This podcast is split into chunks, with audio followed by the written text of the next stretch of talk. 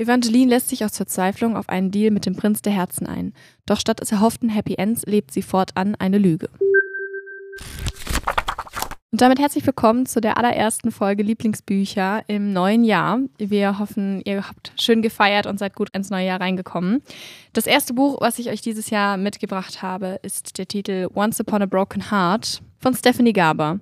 Es geht um Evangeline. Sie hat Liebeskummer, denn ihr Freund heiratet eine andere und das für sie aus dem Nichts.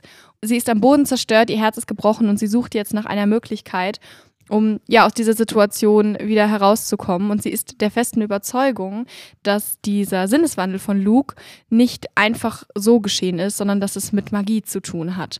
Evangeline arbeitet in dem Antiquitätengeschäft ihrer Eltern und für sie ist Magie nicht einfach nur eine Geschichte, die erzählt wird, sondern logisch und allgegenwärtig. Also sie glaubt zum Beispiel daran, dass die Glocke der Tür in diesem Antiquitätenladen ihr mit ihrem vorzeitigen Klingeln schon prophezeit hat, dass Luke ihr Seelenverwandter ist.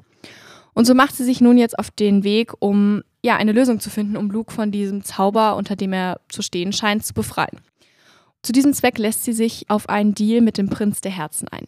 Denn in dieser Welt gibt es eben die Schicksalsmächte und der Prinz der Herzen ist einer davon. Aber auch aus den Legenden weiß man, dass er ja ein ewig gebrochenes Herz hat und dadurch eben sehr bitter und böse geworden ist und man sich eigentlich auf keinen Deal mit ihm einlassen sollte.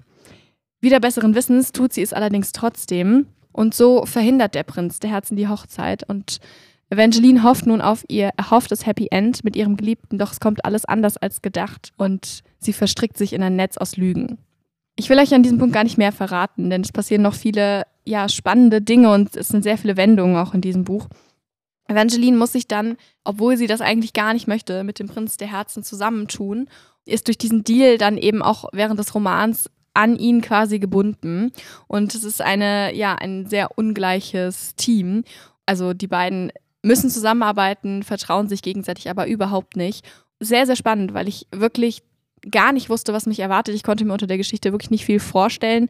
Auch so, als ich äh, den Klappentext gelesen habe oder so. Aber man wird in eine sehr magische, märchenhafte Welt eingeführt, die wirklich sehr gut durchdacht ist mit spannenden Figuren. Und das ist eine gute Mischung aus bekannten magischen Elementen, die man irgendwie aus Märchen oder Geschichten kennt, neuen Ideen und Charakteren, die ja das Ganze irgendwie sehr lebendig machen. Vielleicht kennen einige von euch die Autorin von der Caravel-Reihe. Diese Broken Heart-Reihe, die jetzt da kommt, spielt zwar in der gleichen Welt, wird auch als Spin-off bezeichnet, aber man muss die anderen Bücher davor nicht gelesen haben. Also ich kannte die andere Reihe gar nicht und habe trotzdem alles verstanden und bin bei der Handlung gut mitgekommen und habe mich da sehr gut zurechtgefunden. Also ihr könnt es unabhängig lesen. Wenn ihr dann danach noch Lust habt, weiterzulesen, könnt ihr natürlich auch in der anderen Reihe bekannte Dinge vielleicht wiederfinden, denn bis der zweite Teil auf Deutsch erscheint, dauert es noch einen Moment. Solange wünsche ich euch aber auf jeden Fall sehr viel Spaß mit dem ersten Teil und hoffe, ihr könnt in dieser magischen Welt genauso gut eintauchen wie ich.